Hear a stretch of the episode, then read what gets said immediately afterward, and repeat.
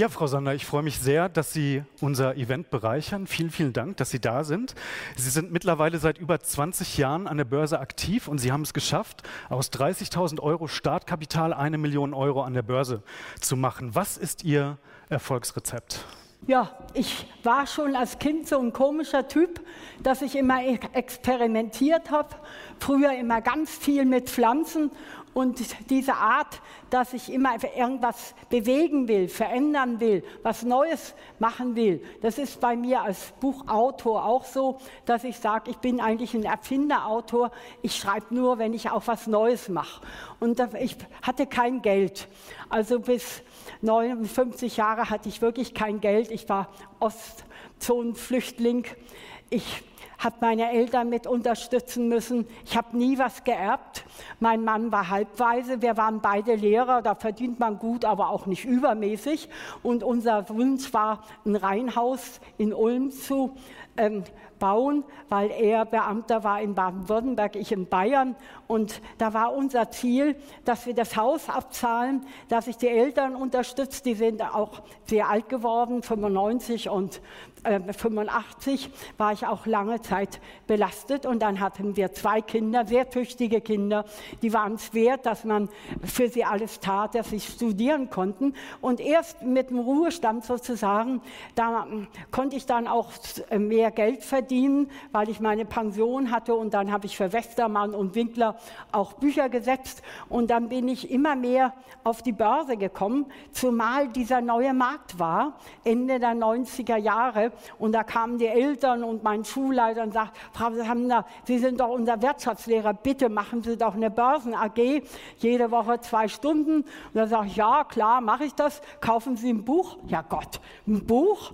Es gab kein Buch. Es gab eine dicke äh, Bankenlehre, so ein dickes Buch wie mein Aktienstrategien für Profis. So dick, es war natürlich nichts. Sagt er, schreiben Sie es acht Wochen, das können Sie doch, Sie schreiben doch auch Schulbücher.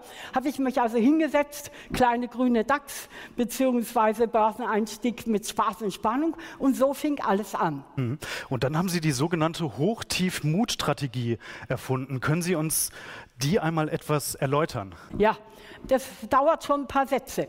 Also, die Hochtiefstrategie, die beruht eigentlich auf den Grundpfeilern breit gestreut, nie bereut.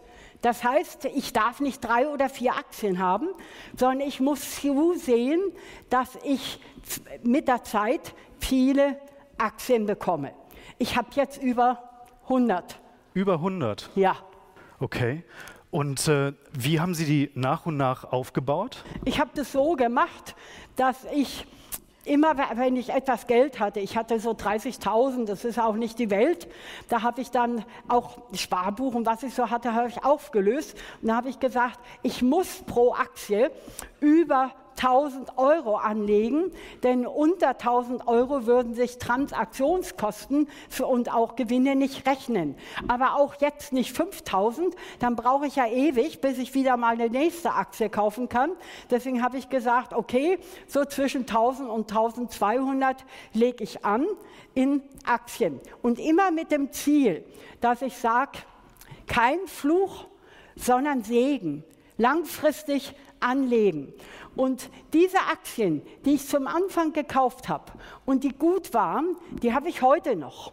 Aber wenn die dann so richtig nach oben springen, dann haue ich auch nicht alle raus, sondern dann freue ich mich, wenn eine Aktie 500 Prozent hat, 1000 Prozent hat. Ich habe sogar ein paar mit 2000, 3000 Prozent und dann kann ich ein paar verkaufen.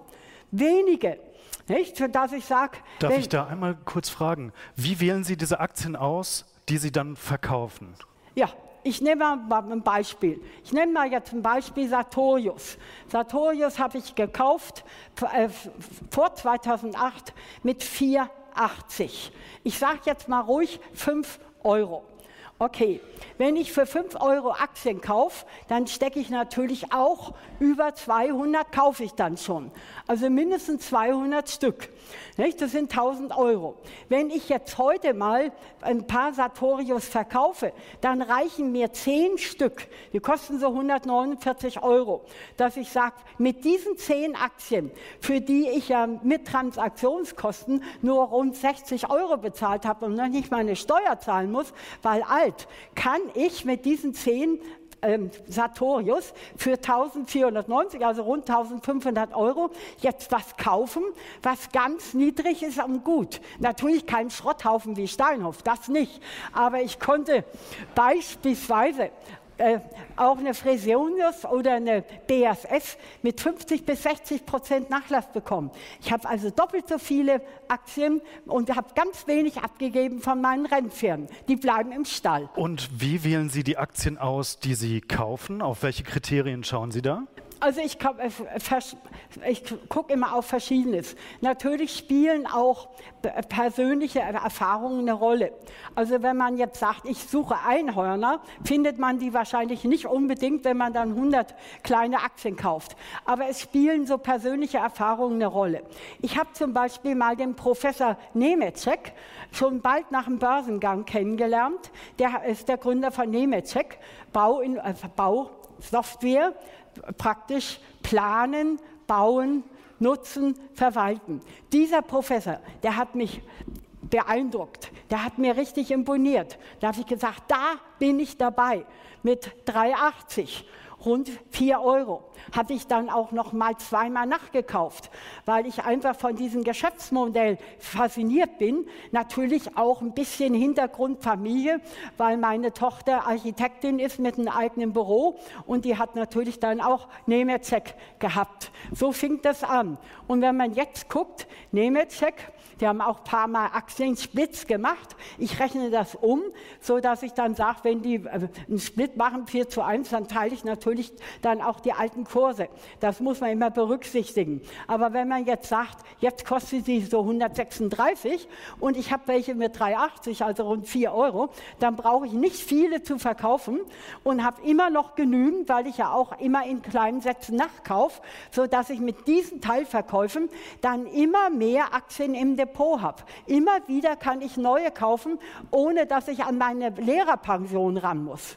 Sie sagten, Sie haben in der Finanzkrise 2008 Ihre Hochtief-Mut-Strategie perfektioniert. Was haben Sie da gemacht? Also wie gesagt, erprobt habe ich sie schon in dem Crash 2000, 2003. Natürlich noch bescheidener, weil ich ja auch erstmal mein Depot aufbauen musste. Ich bin ja mit einer angefangen, mit der Deutschen Telekom. Bei mir kein Schrotthaufen. Ich habe ein paar Mal mit 8 Euro nachgekauft und die haben hohe Dividende. Aber ich habe dann schon mein Depot erweitert. Und als dieser Crash Crash war, 2008 im Herbst, 2009, da hat die Börse, haben einige Börsen und Banken gesagt, jetzt müsst ihr Zertifikate kaufen. Habe ich gesagt, Quatsch, Unsinn, jetzt muss man Aktien kaufen. Da habe ich gesagt, ich werde jetzt diesen Crash 2008 nutzen, um mir viele gute Aktien ins Depot zu legen. Und was sind gute Aktien? Also auf welche Kriterien ah, ja. schauen Sie da ganz konkret, wenn das Sie die auswählen? Das haben Sie ja eben auch schon gefragt. Also jetzt ist Zeit, dass ich die Antwort gebe. Also wichtig ist natürlich immer das Kurs-Gewinn-Verhältnis. Aber es ist bitte nicht das Einzige.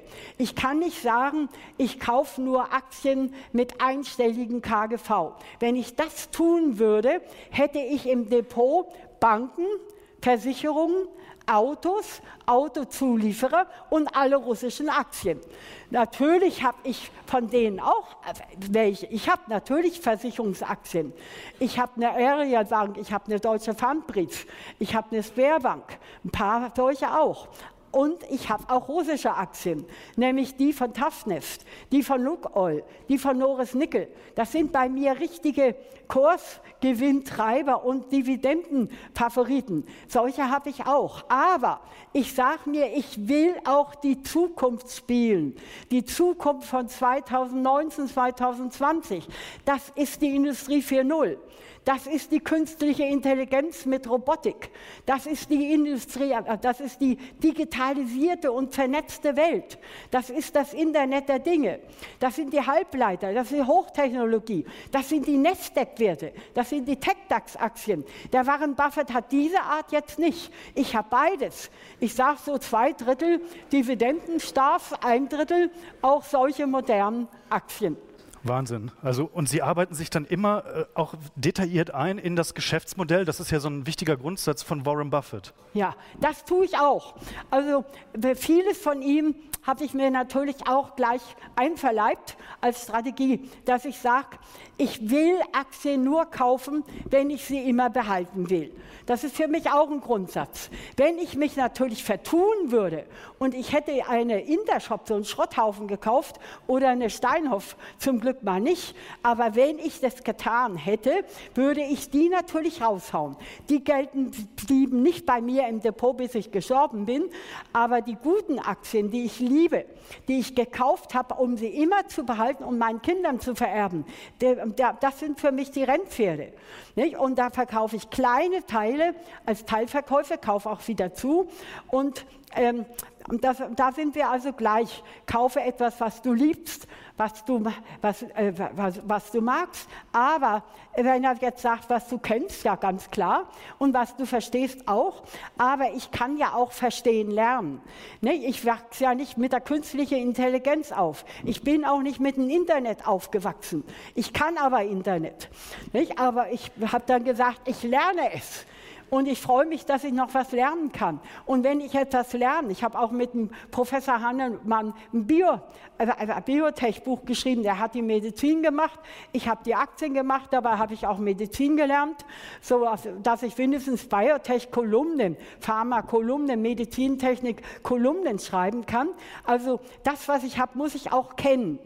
Und da unterscheide ich mich, deswegen habe ich nicht nur Value-Aktien, die habe ich auch, aber ich habe auch eben Growth-Aktien. Aber es sind jetzt nicht die einzigen Kennziffern. Ich würde mal sagen, das, was ich eben gesagt habe, dann das KGV. Für mich ist ganz wichtig dann auch das Ergebnis der Aktie. Da gucke ich immer gern ein, drei, fünf Jahre müsste sich, müsste sich steigern. Wenn es immer weniger wird, ne, nein, danke. Dann gucke ich immer ganz wichtig auch auf das Verhältnis praktisch Eigenkapital, Fremdkapital. Und wenn ich dann sehe, interessante neue Mission, wie sieht es aus? 95 Prozent Schulden, 5 Prozent Eigenkapital. Sage ich nein, danke. Dann will ich das nicht.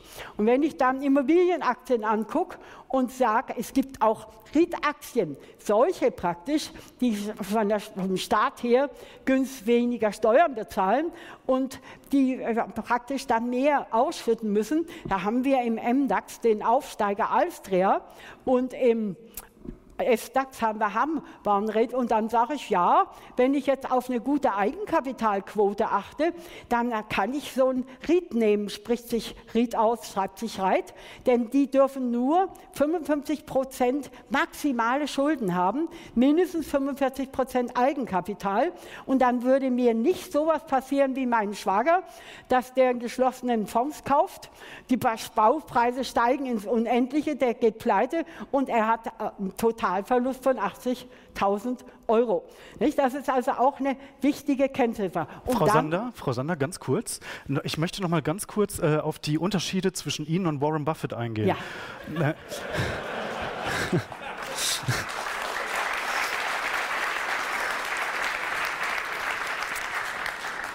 Sie, also Sie sagen, Entschuldigung, Sie sagen breit gestreut, nie bereut. Buffett ist ja dafür bekannt, dass er relativ konzentriert investiert. Ähm, können Sie uns Ihren Grundsatz der Diversifizierung vielleicht noch mal etwas detaillierter erläutern? Also für mich ist breit gestreut, nie bereut. Zunächst eben mal, dass ich jetzt mich auch nicht wie er als Milliardär, wenn ich Milliardär wäre, hätte ich auch eine andere Basis. Dann würde ich jetzt auch nicht mit 1500 Euro Aktie kaufen, sondern dann würde ich wahrscheinlich auch pro Wert 100.000 nehmen, wenn ich in den Milliarden schwimme. Tue ich aber nicht. Für mich heißt breit gestreut, ich steige ein, jetzt seitdem ich die Milliard Millionen habe, das ist so seit fünf, sechs Jahren, dann äh, mache ich pro Wert 1500 und wenn die Aktie gut ist und dann runterkommt, wie jetzt eine BASF oder eine äh, Fresenius, um über die Hälfte runter, Covestro genauso.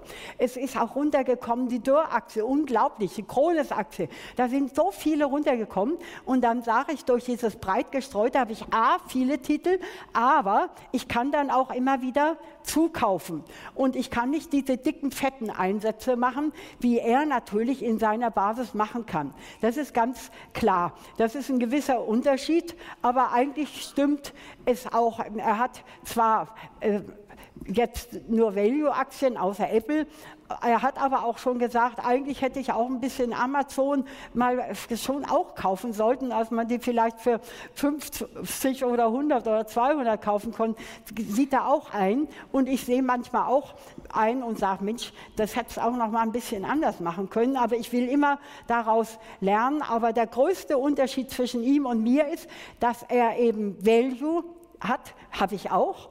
Dass er Dividendenstarts hat, habe ich auch. Langfristig auch, breit gestreut auch. Aber er will eben die niedrig bewerteten Value-Aktien haben. Die will ich auch. Aber ich will vor allen Dingen die Zukunftsmärkte abdecken. Dort, wo die Zukunftsmusik spielt. Da fühle ich mich auch in meinem Alter richtig zu Hause.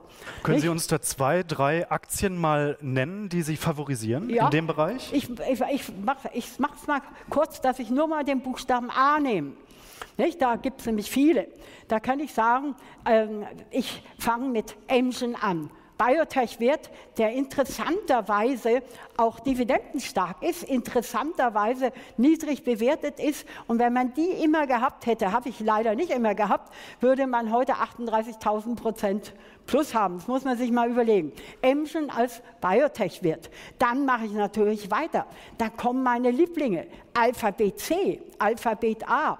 Die habe ich jetzt, die kosten jetzt meistens so um die 2000 Euro. Da bin ich halt mit 400 reingegangen. Das geht ja auch noch. Dann äh, der, Welt, der, der reichste Mensch der Welt, also für mich auch einfach ein Vorbild, was die ganze Innovation, diese ganze Entdeckerfreude angeht. Der mag als Arbeitgeber nicht der allerliebste sein, aber was seine Innovation ist, ist unübertrefflich. Das ist Amazon. Die habe ich mit 200 gekauft. Da bin ich auch sehr gern dabei. Dann kann ich weitermachen mit Buchstabe A. Ja, Alexion, Biotech wird. Dann kann ich weitermachen. Adobe, das ist wieder äh, praktisch ein Netzwerkwert. Dann kann ich natürlich auch mal gucken, äh, was habe ich im DAX. Ich pflege nicht unbedingt das Heimatliebe Depot DAX, aber natürlich habe ich auch DAX-Titel und da komme ich natürlich beim Buchstaben A auf keinen Fall an Adidas vorbei. Also das ist jetzt nur mal so eine kleine Auswahl vom Buchstaben A. Ich könnte, wenn man Zeit hätte, das ganze Alphabet so mit Ihnen durchmachen. Was ist Ihnen eigentlich wichtiger, Kursgewinne oder Dividenden? Beides. Wobei ich dann oft sage, die, die Dividende ist bei zweifelhaften Werten, wo ich nicht so genau weiß, sind die nur wirklich richtig so gut, aber ich sehe dann, sie sind niedrig bewertet und haben hohe Dividenden, ist das für mich auch durchaus ein Kaufgrund. Wenn beides zusammenkommt, natürlich umso besser. Siehe mal die russischen Aktien. Die waren 2015 richtig im Keller. Und da habe ich gesagt, dividendenstark sind die und die zahlen zuverlässig ihre Dividende. Die wird nie abgesenkt, sondern erhöht, auch nicht etwa in Rubel bezahlt, sondern in Dollar. Also kaufe ich mir da welche. Und die meine besten Favoriten waren Luke Oil. Das ist jetzt kein Staatskonzern. Die äh, pfeifen jetzt nicht, äh, was der Putin sagt, machen die Nacht. Das ist ein vernünftiges Unternehmen, kein Staatskonzern. Denke ich, Luke Oil kann es kaufen. Dann natürlich Norris Nickel. Die sind auch jetzt richtig gut, weil die natürlich praktisch Buntmetalle haben, Industriemetalle haben, die man braucht, auch für künstliche Intelligenz, für Robotik, für Handys und alles Mögliche. Und die haben zum Beispiel nicht nur Nickel, die haben zum Beispiel auch Platin und Palladium. Und wenn Sie sich heute mal die Rangliste angucken gegenüber früher, vor zehn Jahren hieß es ganz oben Platin, dann kommt Gold, dann kommt Silber. Und dann kommt das hässliche Entchen Palladium. Und gucken sich mal heute die Rangliste an. Wer ist denn am teuersten? Palladium dann kommt Gold, dann kommt Platin, dann kommt Silber. Und auch sowas hat Norris Nickel zu bieten. Und die haben all diese drei Aktien, die ich liebe, die haben jetzt praktisch in diesem Monat Allzeithoch gehabt. Und als der Februar-Crash war, in äh, Russland zwei Tage. Das war für mich kein Trauerspiel. Habe ich gesagt, Sander, du kannst ja richtig wieder Geld verdienen. Du kannst ja all diese drei Aktien wieder zukaufen. Habe ich auch meinen Börsenseminaren gesagt. Die haben das auch gemacht und die freuen sich genauso, dass die Kurse steigen und die Dividenden steigen.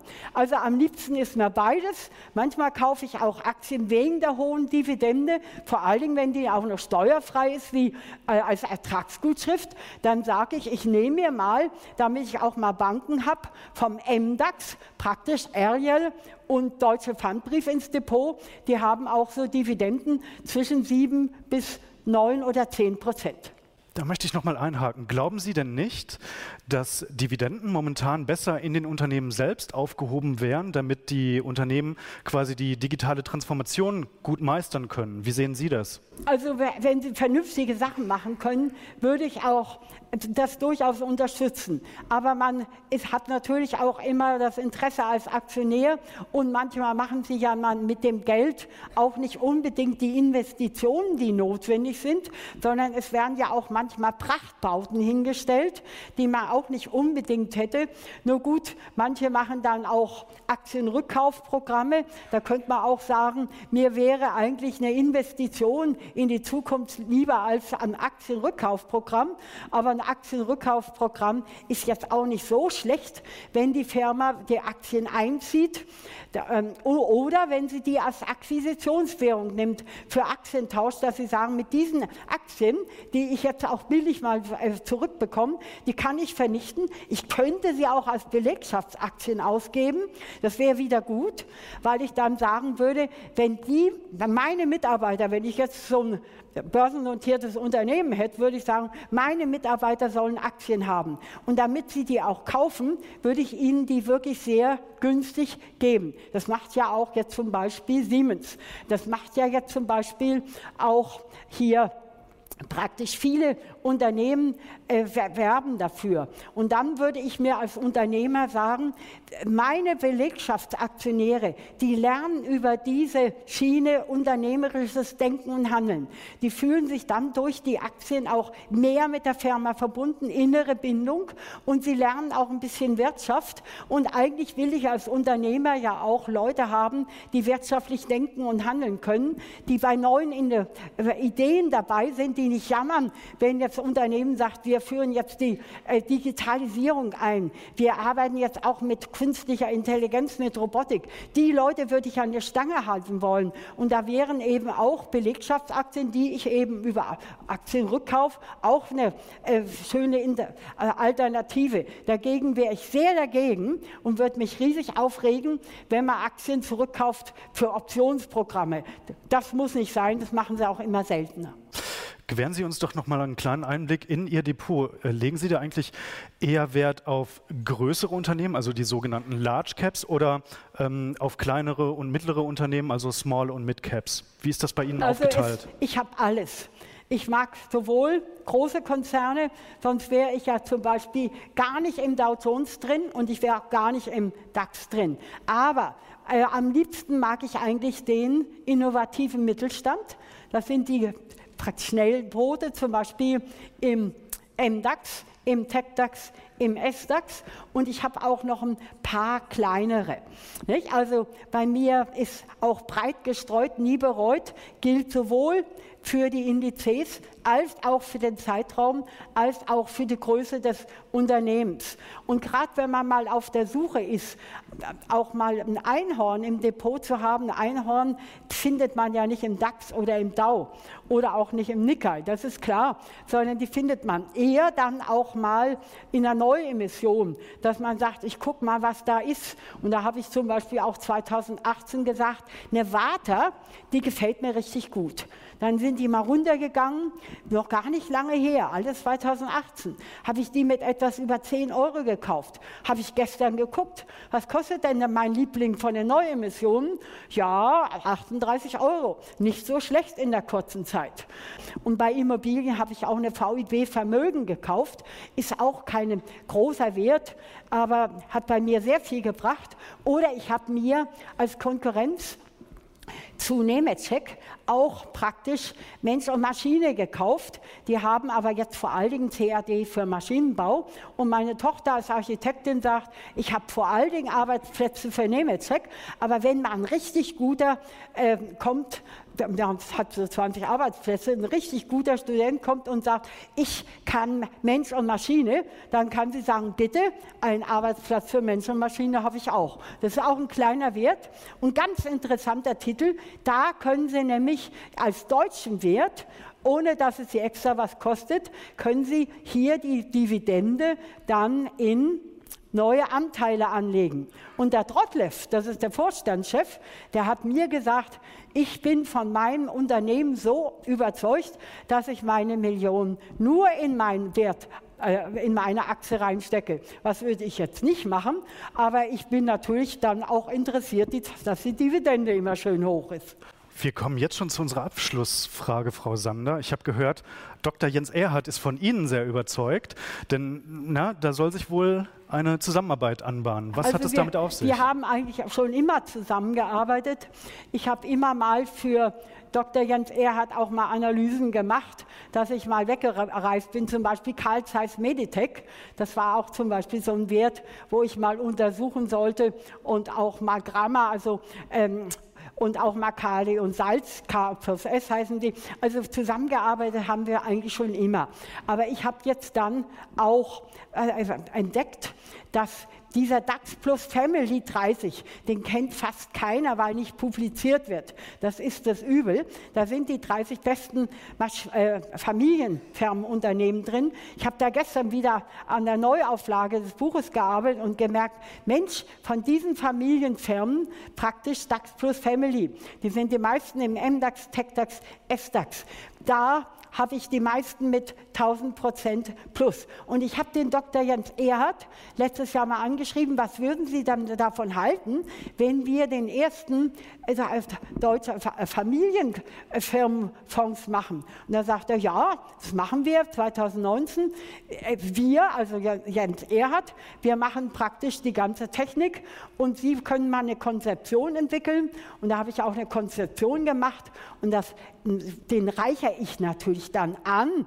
Wir haben da nicht nur dann im DAX, TechDAX, SDAX als Familienfirmen drin. Die alten Dickschiffe im DAX mache ich da nicht rein, aber ein paar Familienunternehmen aus dem Nasdaq 100 nicht? Die kommen dann auch rein, sodass wir dann Familienfirmen haben, vor allen Dingen deutsche Nebenwerte, aber auch Nasdaq angereichert. Da spielt dann so richtig die Zukunftsmusik. Und das wär, äh, jetzt habe ich so viel zu tun. Der ganze März ist ausgebucht, sogar am Sonntag.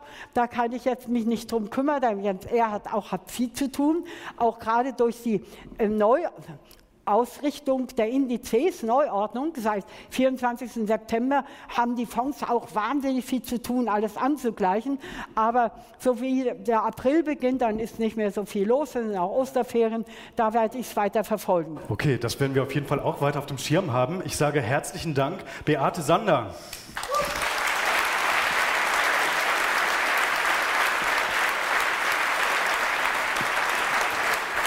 Frau Sander? Ich möchte, ich möchte mit dem Aufstehen meine ganz große Hochachtung und Anerkennung Ihnen gegenüber zollen. Ich finde es so großartig, wenn auch so viele Anleger, die ja auch jetzt wieder einen freien Samstag opfern müssen, äh, sich für die Börse interessieren. Also das ist meine größte Wertschätzung wert. Und wer meine E-Mail kennt, der kann auch mal eine kurze Frage stellen. Natürlich keine Depotüberprüfung, das geht nicht. Aber eins möchte ich auch nicht vergessen. Ich möchte dem Finanzbuchverlag danken. Der Herr Jund, der Chef, der hat mich als Autor entdeckt, als ich sagte, ähm, ich habe gerade so die Idee vom Börsenführerschein, machen Sie das?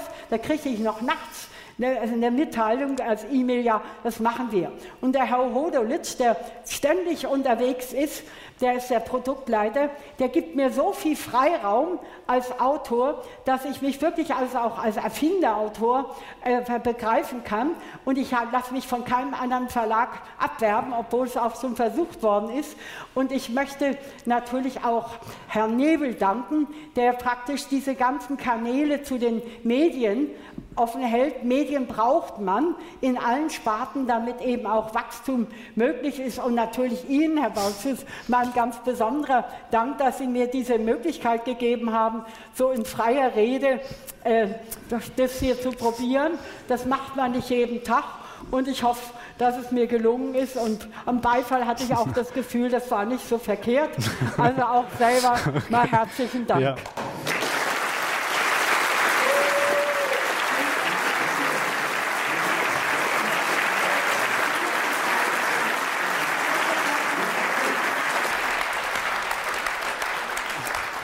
Ihr habt jetzt noch mal die Gelegenheit, direkt Fragen an Beate Sander zu stellen. Unsere Mitarbeiterin äh, Ulrike ist mit dem Mikro unterwegs und äh, da hinten steht sie auch schon. Die erste Frage wird gestellt. Ich will nur noch vorher sagen, ich bin nachher auch da, wenn Sie praktisch Bücher signiert haben wollen, mache ich das gern. Und wenn mich dann jemand erwischt und sagt, ich bin zum Fragen nicht vorhin gekommen, war zu voll, äh, bin ich immer ansprechbar. Ich bin also so etwa bis 22 Uhr hier heute da, so dass es dann schon die Gelegenheit gibt. Also Sie sehen, mit 81 Jahren kann man das Demo, den demografischen Wandel auch schön nutzen, dass man sagt, zehn Jahre längeres Leben, in 50 Jahren, bei mir sind 17 Jahre, da will ich jetzt nicht faul auf der Couch sitzen, sondern richtig was tun. Auch jetzt schön, noch. sehr schön. Und ja, da kann man noch mal klatschen.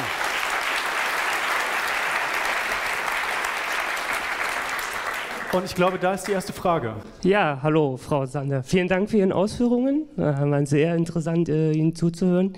Ähm, wenn ich mich so in die Runde umschaue, sehe ich auch viele äh, junge Menschen, die, wo man sagt, okay, die sind jetzt noch nicht vielleicht drei, vier, fünf Jahre an der Börse aktiv und hatten noch nicht das Glück, äh, drei, vier, sagen wir mal, äh, Crashs mitzunehmen. Das heißt, Ihren Ausführungen nach müssten wir jetzt alle hoffen, dass jetzt lieber heute als morgen die Homsche, Müllersche Apokalypse vorsteht und wir dann äh, günstig einkaufen können? Oder welchen Tipp können Sie jetzt an die Jüngeren geben?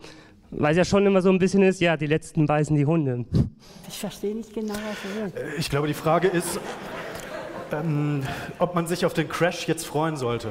Also ich, ich freue mich jetzt auch nicht auf den Crash, weil jetzt zunächst da im Crash sieht man ja auch, die Kurse gehen runter. Aber ich betrachte den Crash immer als willkommene Möglichkeit, erstens meine Hoch-Tiefmut-Strategie auch noch weiter zu verfeinern. Vor allen Dingen will ich eben auch wissen, ob sie funktioniert und 2000, 2003, da habe hab ich das erprobt und 2008, 2009 hat das richtig was gebracht. Sicherlich auch jetzt der kleine Russland-Crash, sicherlich auch diese Kurz-Crash, der war zum Beispiel auch mal einer, also so nur 15 Minuten äh, am 6. Mai 2010, als, als während eines riesigen Fehlers dann die Börsen einkrachten. Dann natürlich jetzt auch Brexit kurz. Für mich sind das willkommene Möglichkeiten, Möglichkeiten, dass ich sage, ich gucke jetzt, ob ich Aktien ganz oben finde. Ein paar gibt es auch im Crash. Selbst 1987, wo ich keine Aktien hatte, gab es auch Aktien, die im Plus waren, während andere abgestürzt sind. Ich gucke dann und wenn ich da was finde, sage ich, ist eine willkommene ähm, äh, Chance, dass du wieder was machst. Ich bin jetzt nicht der, der sich auf einen Crash freut, aber wenn ein Crash kommt, gehe ich das locker an und sage, ich gehe damit richtig um und irgendwann kommt natürlich ein Crash. Ein Crash kann auch die Wissenschaft nicht vermeiden. Also wie gesagt, nicht jetzt verrückt spielen und die ganzen Aktien auf den Markt werfen, das wäre das Doofste, was man überhaupt machen kann, sondern dass man sagt, ich gehe diszipliniert, beherzt und zuversichtlich an den Crash heran und mache das Beste draus, dass ich mir ein paar Titel, die ich dann finde, oben verkaufen kann und unten kann ich nachkaufen. Und wenn ich keine habe, die oben sind, kann ich vielleicht mit meinem Einkommen auch mir ein paar Aktien kaufen oder ich lasse die Füße still und mache gar nichts. Wunderbar. Gibt es die nächste Frage? Ich kann es tatsächlich nicht sehen, weil ich hier ein bisschen geblendet werde. Ja. Trauen Sie sich doch bitte. Als Lehrer sagt man immer, dumm ist nie einer, der Fragen stellt, ja, sondern nur der, der welche Reihe. stellen Letzte würde Reihe. und sich nicht traut. Ja, perfekt. Schönen guten Tag, äh, vielen Dank für Ihren Vortrag. Ich habe eine Frage. Sie sagten, Sie hatten über 100 Aktien. Ist dann nicht ohnehin nur der Markt abgebildet und kann man sich die Liebesmühe, die 101. zu kaufen, nicht sparen? Also ob äh, quasi, ob Sie mit den 100 Aktien nicht äh, sowieso schon den Markt abbilden und... Äh ja gut, ich kann mit dem ETF den Markt abbilden, das ist ganz klar. Ich kann ihn sogar sehr preiswert abbilden. Also mir reichen bestimmt 10 ETFs, um den gesamten Markt abzudecken. Preiswert ohne Ausgabeaufschlag mit niedriger Gebühr. Das kann ich. Aber was mir dann fehlt, ist natürlich erstens die Spannung an der Börse und zweitens kann ich kein Stockpicking an der Börse machen. Ich kann entweder mal äh, irgendwann den ganzen ETF verkaufen oder ich lasse ihn weiter laufen, aber ich kann nicht direkt eingreifen. Und mit Einzelaktien kann ich das eben. Und das macht eben auch die Spannung an der Börse aus, dass ich sage, ich kann aktiv etwas tun. Und ich kann dann, wenn ich Glück habe, auch besser sein als andere. Mit ETF bin ich praktisch immer äh, genauso gut, wie eben der Markt ist. Und das ist ja auch nicht schlecht. Und wenn ich jetzt jemanden hätte, der sagt, okay, ich habe nur 10.000 Euro, dann würde ich sagen, bitte, wenn Sie nur 10.000 Euro haben, würde ich keine Einzelaktie kaufen. Da würde ich dann äh, vielleicht auch ein paar Multi-Asset-Mischfonds nehmen, ein paar gute, sehr gute Aktienfonds, aber nur wenn sie gut sind und ich mich da auskenne. Und ETF, da würde ich keine Einzelaktien kaufen. Aber im Laufe der Zeit, wenn ich auch die Spannung an der Börse will, die Kommunikation, vielleicht auch neue Leute kennenlernen, dann äh, dem praktisch auch von der Wirtschaft mehr verstehen will, dann will ich auch Einzelaktien haben. Und es ist eine gute Gedächtnisschulung. Ich kenne meine Aktien. Obwohl ich 81 bin, weiß ich alle, die ich im Depot habe. Wobei ich nicht jeden einzelnen Kurs kenne. Und das ist ein sehr, sehr gutes Schlusswort.